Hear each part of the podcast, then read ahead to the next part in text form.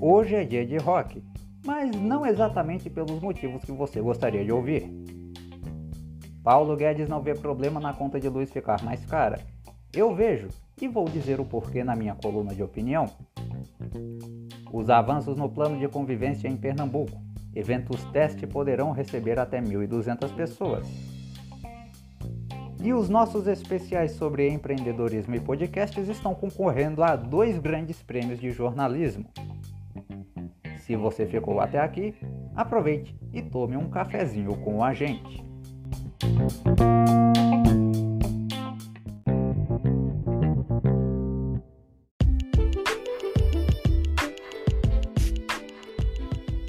Fala pessoal, tudo em ordem? Eu sou o William Lourenço, seu nobre locutor, e este é o podcast Cafezinho. Desde já eu agradeço a você que me ouve pela audiência, paciência, carinho e confiança principalmente também a você que a partir de hoje passa a nos ouvir também pela Amazon Music. Seja muito bem-vindo e muito obrigado. E eu quero já começar essa edição com uma excelente notícia.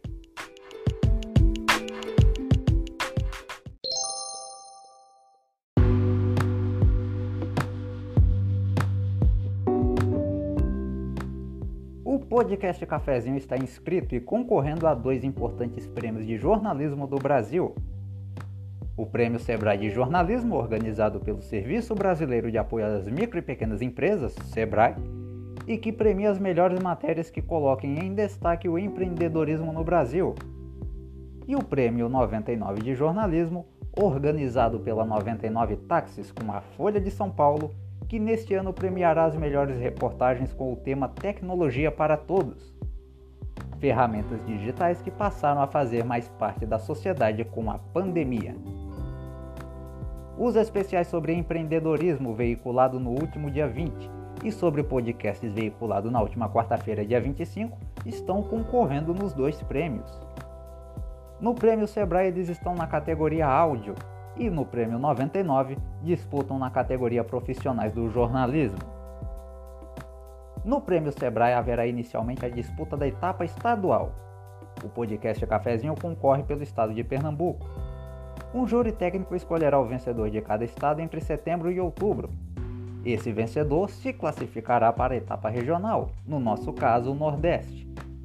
Os melhores trabalhos de cada região disputam a etapa nacional, com a entrega da premiação prevista para janeiro de 2022. Já no Prêmio 99, haverá uma comissão formada por jornalistas e urbanistas independentes e renomados que avaliarão todos os trabalhos. Depois do julgamento da comissão, os classificados para a final serão comunicados e a cerimônia de premiação ainda terá uma data marcada. Se hoje eu posso dar essa notícia com pouco mais de um ano que comecei a fazer esse podcast ainda lá no meu canal no YouTube, é graças a você que está aí do outro lado. Cada vez mais eu venho me esforçando para fazer algo que seja bom para você ouvir. E esses prêmios, ainda que só estejamos na etapa de inscrição confirmada, querem dizer que estou indo no caminho certo. Muito obrigado e vamos torcer para que esses prêmios de fato venham para a gente. O podcast Cafézinho volta logo após esse rápido recado.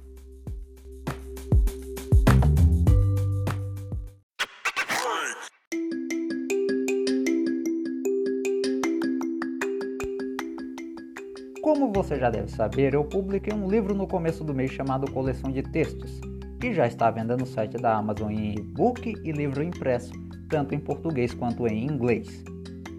O que você talvez ainda não saiba é que eu já tenho outro livro publicado, Pensamentos de Outro Eu, que também está à venda no site da Amazon. É uma coleção de textos onde eu falo sobre temas como política, futebol, religião, com um pouco de ironia quando dá, e também trazendo algumas opiniões sérias. O e-book será lançado em 25 de dezembro mas você já pode garantir o seu na pré-venda que já está acontecendo. No meu perfil pessoal do Instagram tem o link onde você pode comprar os meus livros. Aproveite e me segue por lá também. É no arroba William Lourenco, o meu sobrenome Lourenço, sem a cedilha, e no final você troca a letra O por um zero.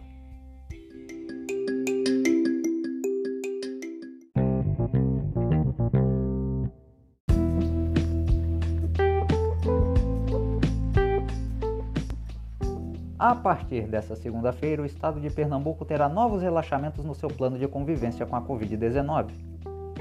Dentre elas estão a permissão de eventos teste com até 1.200 pessoas ou metade da capacidade do local, levando em conta sempre o que for menor. Os eventos podem durar no máximo 7 horas, precisam encerrar até meia-noite e 80% dos participantes precisam ter tomado as duas doses da vacina contra a Covid. Mesmo assim, todos precisarão apresentar teste RT-PCR negativo no intervalo de 48 a 72 horas antes do evento, sob responsabilidade dos organizadores. O uso de máscara continua obrigatório nesses eventos, sendo permitida a retirada apenas quando for comer ou beber algo, e o público precisa permanecer sentado. Cultos ecumênicos, colações de grau, aulas da saudade e eventos corporativos poderão ser realizados com no máximo 500 pessoas, com música ao vivo, mas sem espaço para dança. Eventos sociais e buffets poderão ter até 300 convidados no máximo durante todos os dias da semana, de 8 até meia-noite. Após o evento, é necessário que os convidados sejam monitorados pela vigilância sanitária.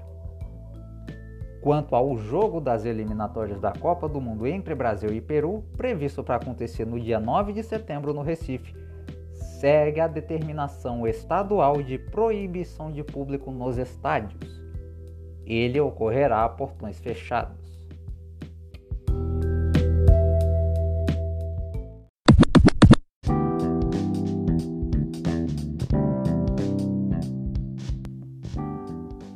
Nessa última semana, o rock ganhou destaque nos noticiários por três notícias em particular. A primeira parece ser boa. A banda Aerosmith anunciou na última segunda-feira, dia 23, que fechou um mega acordo de aliança com a Universal Music. Isso quer dizer que todo o catálogo de músicas dos mais de 50 anos de carreira da banda passarão a ser distribuídos mundialmente e exclusivamente pela gravadora, bem como seus futuros lançamentos, que podem sair mais rápido do que a gente imagina, além de um projeto de filme e outras ações de merchandising da marca. O Aerosmith foi fundado em 1970 e até hoje já vendeu mais de 150 milhões de álbuns em todo o mundo. A Universal Music é a maior empresa de música do mundo, tendo em seu catálogo alguns ícones do rock como os Beatles, o próprio Paul McCartney, os Rolling Stones, Queen, Bob Dylan, U2, dentre outros. A segunda é uma notícia triste que ocorreu na terça-feira, dia 24. A morte aos 80 anos de Charlie Watts, em Londres. Charlie era o baterista dos Rolling Stones desde 1963. Ele havia passado por uma cirurgia de emergência no começo de agosto e por isso desfalcaria a banda numa turnê prevista para começar em 5 de setembro nos Estados Unidos. E a terceira notícia pegou todo mundo de surpresa. Spencer Elder, o bebê que aparece na capa de Nevermind, disco icônico do Nirvana de 1991, resolveu processar a banda por pornografia infantil. E sabem quanto ele quer receber de indenização por danos de imagem? 2 bilhões e 200 milhões de dólares, ou, convertendo na nossa moeda, 11 bilhões de reais. Ninguém escapou desse mega processo Estão incluídos os integrantes da banda que ainda estão vivos, Dave Grohl e Chris Novoselic, Courtney Love, a viúva de Kurt Cobain, que era vocalista da banda, além da Universal Music, gravadora que também detém os direitos do catálogo da banda. Segundo Spencer, no processo ele tinha apenas 4 meses quando a foto foi tirada e nunca recebeu um centavo sequer por ter aparecido na capa do disco nem seus pais assinaram formulário algum autorizando o uso da imagem dele. Para não dizer que eles não receberam nada, os pais embolsaram um cachê de míseros 200 dólares do fotógrafo. O Nirvana era uma banda média de Seattle, até estourar no mundo inteiro com esse disco em específico, e traz, dentre outras músicas, o sucesso Smells Like Teen Spirit, Spencer ainda disse que a imagem produziu sofrimento emocional e danos irreparáveis ao longo de sua vida.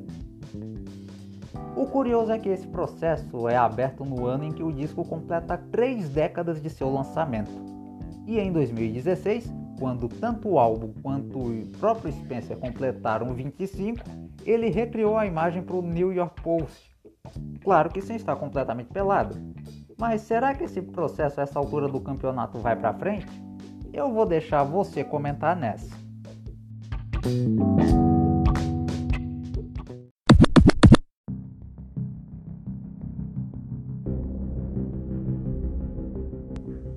Ministro da Economia Paulo Guedes perguntou em uma reunião na última quarta-feira qual era o problema da conta de luz ficar mais cara no Brasil. Sim, a conta de luz vai ficar mais cara. Não bastasse o combustível, o gás de cozinha, a cesta básica e quase todo o resto. O motivo para o aumento é a falta de água nos reservatórios das hidrelétricas, que faz com que as usinas termoelétricas, mais poluentes e com custo de produção maior, sejam ativadas para suprir o consumo das casas e indústrias. Este custo é repassado a cada consumidor por meio das chamadas bandeiras tarifárias. A vermelha é a mais cara e é essa bandeira que estamos pagando atualmente. A fala do Paulo Guedes foi infeliz porque, como eu falei no começo, tá tudo caro. Parece que ele está completamente desligado do que ocorre dentro do Brasil Quase 15 milhões de pessoas ainda estão desempregadas, mesmo com o governo dizendo que foram contratadas mais de 9 milhões de pessoas até junho desse ano. O salário mínimo ainda é de R$ 1.100, descontados os tributos e contribuições obrigatórias ao, ao INSS, comprando gás de cozinha a 100 reais o botijão. Quanto que você acha que vai sobrar desse dinheiro para comer e ainda pagar a luz? Muitos funcionários contratados em home office pagam as despesas de seu trabalho em casa com seu próprio salário, porque as empresas não, não custeiam isso. 6 milhões de pessoas já desistiram de procurar trabalho, porque para eles não tem, vai procurar para quê? Fora as quase 600 mil mortes por Covid-19, as recorrentes idiotices ditas por Jair Bolsonaro, que para quem não sabe, criam instabilidades desnecessárias que fazem os investidores externos não aplicarem seu dinheiro aqui no Brasil. Resultado: o dólar sobe e, para ganhar mais, os produtores de alimento daqui do Brasil vendem mais para outros países. O barril de petróleo usado para fazer o combustível é cotado em dólar. E adivinhe, o Brasil, mesmo sendo um grande produtor, ainda compra muito barril de petróleo de lá de fora. Resultado: não tem comida, não tem combustível, não tem quase nada e o pouco que tem é vendido aqui dentro por uma fortuna. Quanto à questão da energia elétrica, eu seria muito idiota se pedisse ao Paulo Guedes para fazer chover nos reservatórios, só para minha conta não vir mais cara. Mas será que não tinha outro jeito de controlar a tal meta que ele diz que está tentando sem nos fazer botar mais do nosso bolso?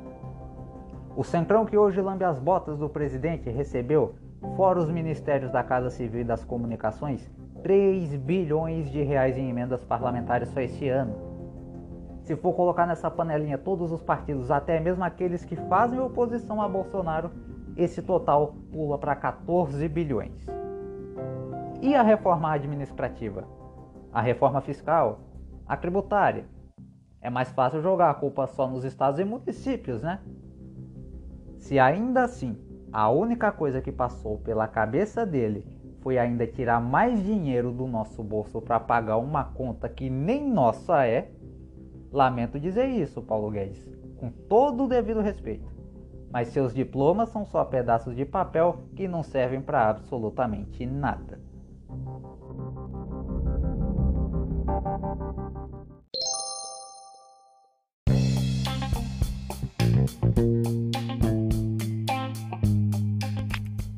Assim nós encerramos essa edição do podcast Cafezinho. Agradecendo a você que me ouviu pela audiência, pela paciência, pelo carinho e pela confiança de sempre. Siga o Cafezinho nas nossas redes sociais. Pesquise no Facebook e Instagram por Podcast Cafezinho Oficial. Eu tô indo embora e a você que fica, um excelente dia e até a nossa próxima edição. Tchau!